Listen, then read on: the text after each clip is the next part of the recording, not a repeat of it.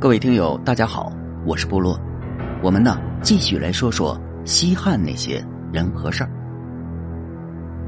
这一集啊，我们来说说韩信的谋略，其实一点儿也不次于张良。这汉初三杰呀，都各以其不同的标签名留青史。张良为谋圣，韩信为兵贤，萧何的政务能力被疯狂点赞。但其实啊。韩信的谋局能力一点儿也不逊于张良。汉元年正月，刘邦率领团队去汉中上任，在包斜道上啊，刘邦与张良分手告别。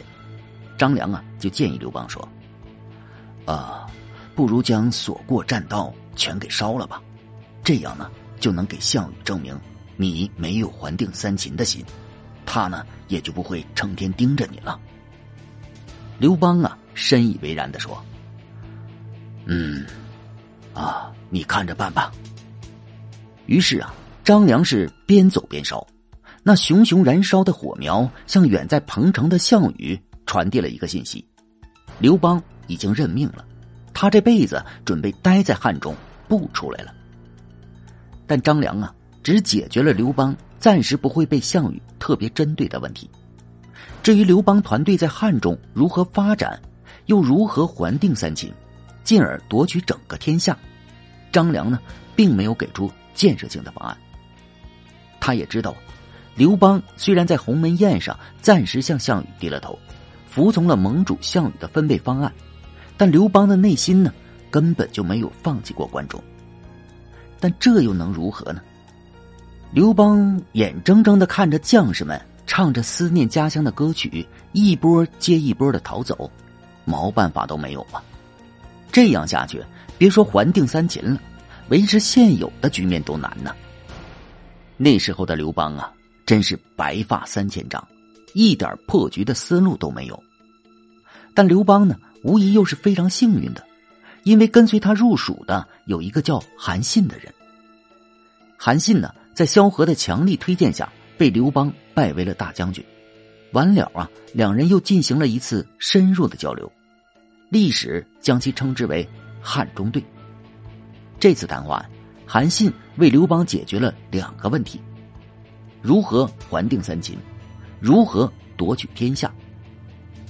还定三秦的具体操作思路为啊，以秦国制度及其二十等军功爵为模板，对汉军实行改革。将汉军打造成当时诸侯中战斗力最强悍的部队，然后明出子午，暗度陈仓，拿下关中大地，进而谋划东楚。夺取天下的总体思路为：以天下诚意封功臣，就是让刘邦以财聚人散的思路，建立一个以汉为盟主的连横抗楚联盟。而且在这次对话中啊。韩信呢，还详细的给刘邦分析了项羽与关中三王的缺点，是哪三王啊？雍王章邯，翟王董翳，塞王司马欣。这总结的具体缺点是啊，项羽呢虽然打仗勇猛，但那只是匹夫之勇，单兵作战能力强罢了。项羽平时啊也会关爱士卒，但却舍不得给立了功的将士们官爵和赏赐。项羽呢，强迁老领导楚怀王的行为，已经严重违背了道义，失了天下人心。项羽啊，在主持分封的过程中，一点也不地道，将好的地方都分给了自己和与他亲近的人，诸侯们对他的意见大了去了。项羽这人呢，太残暴，所过之地无不残灭，老百姓呢，只是屈从于他的强悍罢了。这韩信得出的结论是啊。项羽虽然自称西楚霸王，实际上呢早就失去了天下人心，外强中干罢了。也就是说，刘邦呢只要将项羽的缺点转化为自身的优点，那他呢就对项羽形成了降维打击，不愁大业不成。至于关中的那三个王啊，他们投降项羽，致使二十万秦军被项羽坑杀的行为，早就让关中父老。站在了他们的对立面了，而且啊，在韩信的认知中，刘邦还定三秦属于顺势而为，因为刘邦当年初入关中，秋毫无犯的行为和那个所谓的约法三章，使他在关中啊有了很好的口碑，关中父老都盼着他回去当秦王呢。再说了，刘邦团队一个都不是属地的，他们都急切的盼望着离开这鸟不拉屎的地方呢。这些人的求归心理啊，绝对会给刘邦还定三秦的行动起到助推作用的。一句话。干就完了。你看呢？韩信呢，不仅给刘邦提供了夺取天下和还定三秦的大方案，又给出了相关的细节，同时呢，又详细的分析了敌我双方的优缺点，以坚定刘邦的信心。这份方案呢，刘邦给打了个一百分。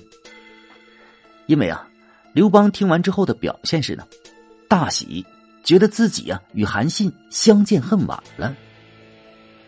按照韩信的方案呢，刘邦迅速对汉军实施了改革，还定三秦的速度那是叫一个快呀。著名的历史学家李开元先生说啊，在中国军事史上啊，韩信由汉中还定关中，是唯一的一次成功战例呀。但我们呢，也不应该忘了张良的功劳的。正是因为张良啊，烧绝栈道的行为。才使项羽呢暂时放松了对刘邦的戒备。正是因为张良将齐国田荣的反书给了项羽，才促成了项羽迅速攻打齐国的行动，从而为刘邦还定三秦呢提供了时间的间隙。但在还定三秦这场军事行动中啊，韩信不管是在战略层面还是具体的实施上，都是贡献最大的。与韩信的汉中队一样。对刘邦的事业起了至关作用的是张良的下意画策。彭城之战，刘邦的五十六万联军被项羽的三万精兵杀的是大败，汉军的尸体都导致睢水出现了断流。张良啊，深刻的认识到，汉王刘邦根本不具备操盘大军团作战的能力，因此啊，当刘邦问他：“嗯，寡人呢，准备豁出去关东的地区不要了。”谁可以与我一起建立功业呢？张良给出的答案是啊，韩信、英布、彭越。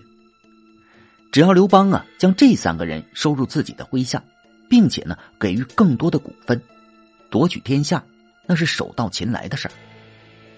刘邦啊按照张良的谋划，派谋士随和出使九江国，成功的将九江王英布拉入了自己的阵营中。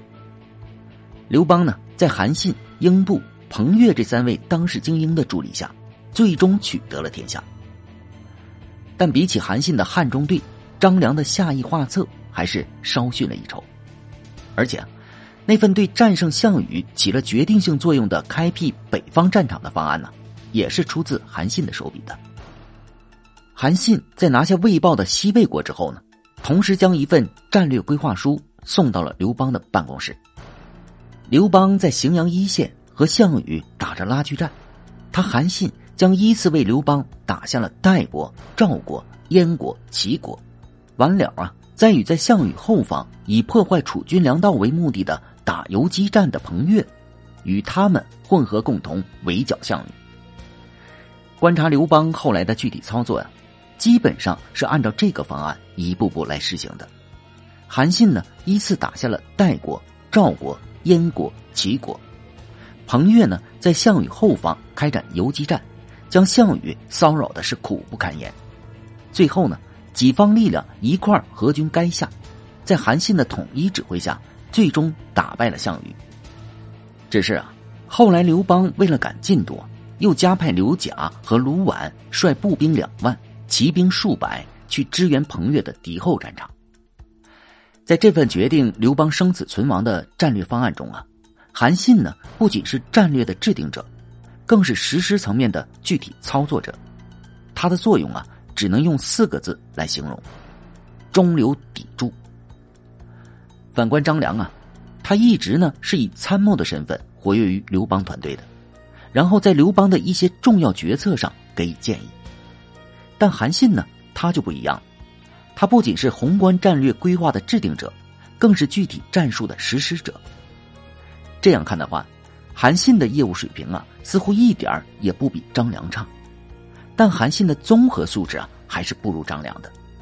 最终呢，落了一个被吕后斩杀于长乐宫中室的结局。好，感谢您收听本集故事。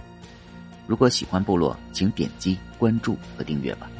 感谢您支持部落，谢谢。